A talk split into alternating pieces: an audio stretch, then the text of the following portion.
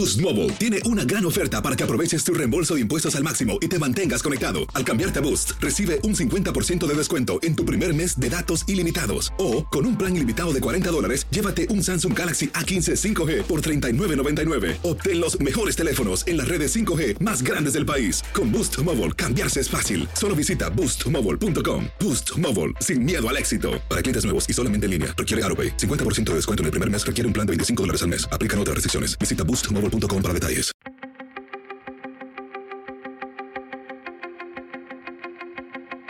Temas importantes, historias poderosas, voces auténticas. Les habla Jorge Ramos y esto es Contrapoder. Bienvenidos al podcast. Hoy vamos a hablar de la frontera entre México y los Estados Unidos y déjeme darle algunos datos. En enero y febrero cruzaron más de 170 mil inmigrantes ilegalmente desde México hacia los Estados Unidos. La mayor parte de ellos son centroamericanos. Entre ellos, 15 mil eran niños solos que cruzaron sin sus papás. El gobierno del presidente Biden se niega a decir que eso es una crisis, pero si no es una crisis, es al menos una emergencia. Hoy tengo dos puntos de vista totalmente distintos. Por una parte está la congresista republicana María Elvira Salazar, quien acaba de estar en Texas, y por otra parte, la congresista de Texas, Verónica Escobar. Comenzamos con ella. Congresista, gracias por estar aquí. ¿Qué está viendo usted en Texas? ¿Qué está pasando en la frontera? Gracias, Jorge, por la oportunidad. Lo que estamos viendo es en, una parte lo mismo que hemos visto por décadas, gente llegando en, su momento de más necesidad a nuestra frontera, corriendo de su país. Ah, esta vez estamos viendo muchos niños y, también familias, pero también estamos viendo mexicanos que, que están llegando. El gobierno del presidente Joe Biden está aceptando a los niños, ayudándolos a asegurar que, que estén ah, reunificados con sus familias. Casi la mitad de estos niños, Jorge, tienen papás en este país. Congresista, el gobierno del presidente Biden no quiere llamarle a esto a una crisis, pero quisiera que me ayudara a encontrar una solución. El gobierno de México ha dicho que va a cerrar su frontera con Guatemala. Cuando Trump hizo lo mismo, pidiéndole a México que lo hiciera, eh, decíamos que México se había convertido en el muro de Donald Trump. ¿Es ahora México el muro de Joe Biden? Jorge, cerrar nuestra frontera no es la solución y es lo que vimos bajo Trump, Donald Trump, es lo que hemos visto en el pasado. Tenemos que al fin avanzar soluciones permanentes. Tenemos que trabajar juntos con no solamente con el país de México o los países de Centroamérica, pero también involucrar a Canadá, porque todos nosotros tenemos obligación para resolver todo esto si no lo hacemos al fin, de una vez, vamos a tener esta misma conversación año tras año. Yo tengo esperanza que la, administración de Joe Biden quiere hacer eso, ya al fin trabajar para, para, resolver todo en Centroamérica, pero también tenemos que trabajar con nuestro vecino, nuestro amigo México, para avanzar soluciones humanitarios y ya abandonar la política de crueldad. El gobierno del presidente Biden quiere invertir 4 mil millones de dólares, efectivamente, como usted dice, en Centroamérica, para que no vengan tanto a los Estados Unidos, pero, congresista, eso va a tomar muchísimo tiempo. ¿Cree usted que las cosas van a empeorar en la frontera, en su distrito, antes de que vayan a mejorar? Jorge, vamos a ver más gente llegando a la frontera en, en, estos meses que siguen, porque eso es lo que pasa cada año, es parte de lo que hemos visto año tras año. Y sí, ah, es correcto decir que, que, las cosas se van a poner más difícil antes de que veamos el éxito de los planes a largo plazo. Tengo una última pregunta para usted. Cuando los republicanos ven todo lo que está ocurriendo en la frontera, ellos insisten en que esto es una crisis. Han entrado 178 mil inmigrantes indocumentados por lo menos en enero y febrero. Ahora bien, cuando ellos ven todo esto, seguramente no quieren aprobar una reforma migratoria. No quieren aprobar ni siquiera quizás las propuestas que ustedes han aprobado en la Cámara de Representantes, ayudando a los Dreamers, a la gente que tiene TPS y a los campesinos.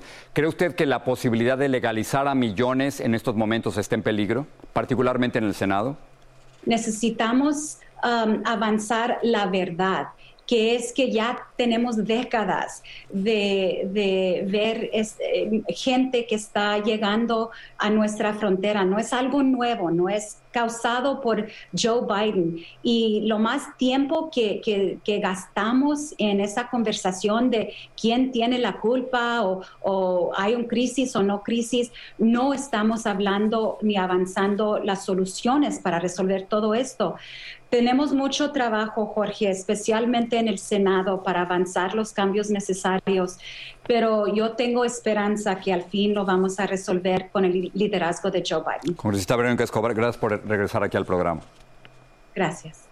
Y como siempre tenemos las dos partes, ahora vamos a escuchar el punto de vista republicano. La nueva congresista de la Florida, María Elvira Salazar, visitó la frontera sur a principios de esta semana y ella ha presentado su propia propuesta migratoria distinta a la de los demócratas. Ella nos acompaña por primera vez en este programa.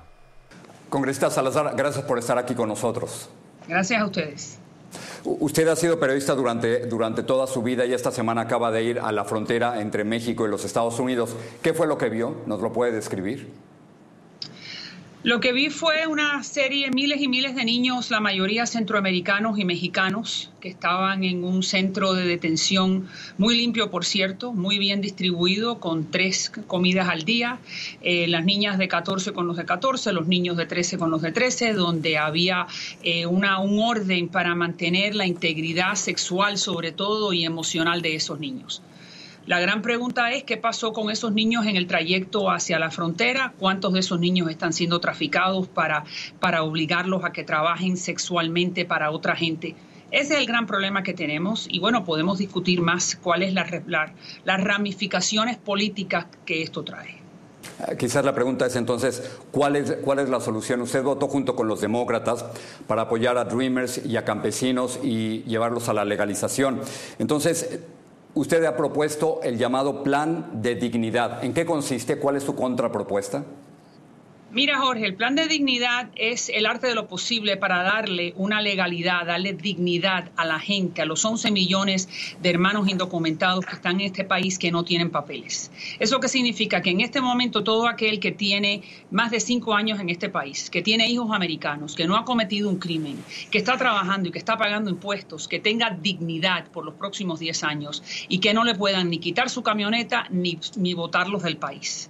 Tú sabes muy bien que en este momento la ley que ha presentado el presidente Biden no tiene los votos ni siquiera dentro de los demócratas en la Cámara de Representantes donde estoy yo. Porque si tuvieran los votos ya hubieran presentado ese plan de Biden que el presidente prometió en el primer día de su administración. Lo que hemos podido hacer es votar por los Dreamers y votar por la gente que trabaja piscando en los campos. ¿Y qué pasa con el, resto de la gente en el medio? ¿Qué pasa con aquel que no tiene TPS, que no es Dreamer, que no es, que no es nada? Que lleva 10 años en este país y que tiene siempre el miedo de que lo deporten y que le quiten todo lo que ha trabajado por los últimos 10 años. Ese, para ese es el plan dignidad, darle dignidad ahora. Y entonces yo acabo de votar, como tú dijiste, a favor de los Dreamers y a favor de la gente que está piscando, pero hay muchas otras gente que se quedó en el limbo.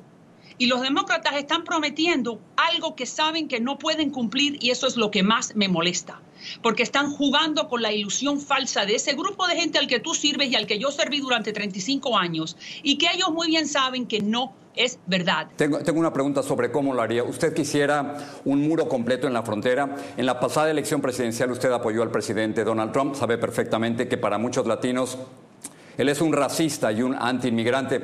¿Usted estaría de acuerdo con el muro de Trump en la frontera? Esa es una precondición para legalizar a 11 millones de indocumentados? Es que estamos volviendo a caer en lo errado.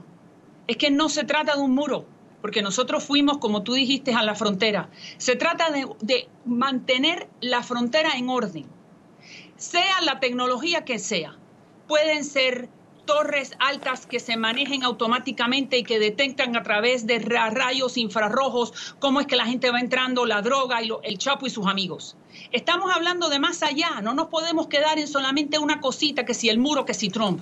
Estamos tratando de resolverle el problema a 11 millones de hermanos que están entregando su vida y que tienen siempre el corazón en la boca porque los van a deportar. Eso es de lo que estoy hablando. Entonces, repito, nosotros tenemos que, resolver el problema de la frontera para que entonces todo el mundo, incluyendo los demócratas en este país, entiendan que entonces hay que ocuparse de los que están adentro. Olvídate de Trump y olvídate del pasado, miremos al futuro, porque el que está piscando ahora en el sur de California, jalapeños, no está pensando lo que pasó, sino cómo va a resolver su problema de ahora en adelante y que no lo deporten, que no lo separen de sus hijos americanos y que no le quiten las tres camionetas que ha podido comprar.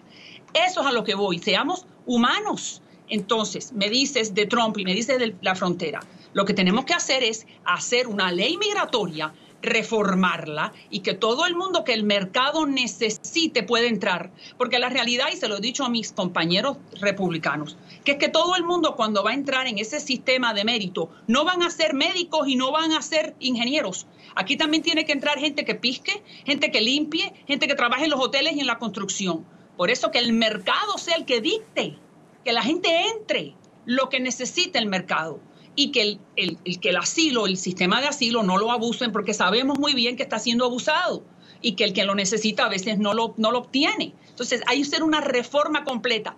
Pero en lo que esa reforma llega, ¿qué vamos a hacer entonces con el señor que está adentro, la señora, la, empleada de mi vecina o el señor que, que corta la hierba al lado de mi casa? ¿Qué vamos a hacer con él? Que siga penando. Por eso es el plan Dignidad. Congresista Salazar, gracias por estar por primera vez aquí en el programa. A usted.